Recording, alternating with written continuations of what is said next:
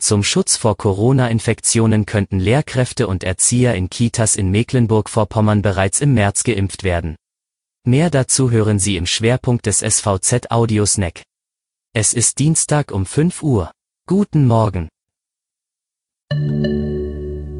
Regionale News vorweg. Risse, Absackungen, Schlagloch an Schlagloch. Der strenge Winter hat mehr Spuren hinterlassen als die Winter der vergangenen Jahre. Davon ist Axel Klabe, Bereichsleiter bei den stadtwirtschaftlichen Dienstleistungen Schwerin, überzeugt.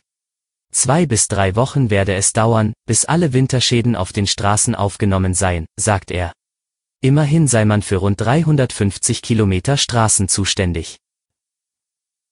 Der Umwelt- und Agrarminister, Till Backhaus will einen bundeseinheitlichen Leitfaden, um Wölfe notfalls auch töten zu können.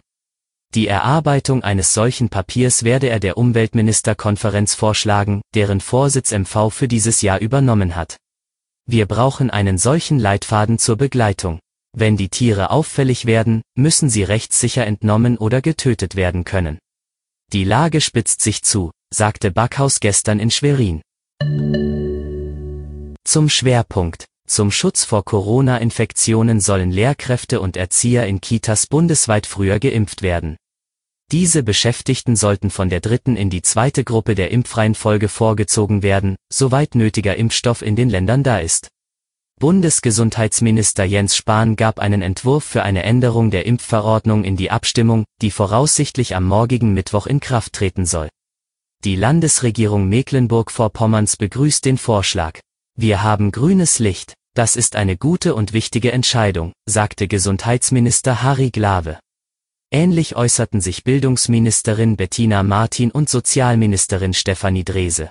Wann genau Lehrkräfte an Grundschulen und Kita-Erzieherinnen und Erzieher beim Impfen an die Reihe kommen, ist trotz geplanter höherer Priorisierung noch unklar. Betroffen sind bundesweit laut Statistischem Bundesamt etwa eine Million Menschen. Je nach Situation vor Ort könnten Beschäftigte im Nordosten möglicherweise bereits im März ein Impfangebot bekommen, so Glave. Wenn sich die Impfreihenfolge nicht verändern würde, wäre dies voraussichtlich erst im Sommer der Fall.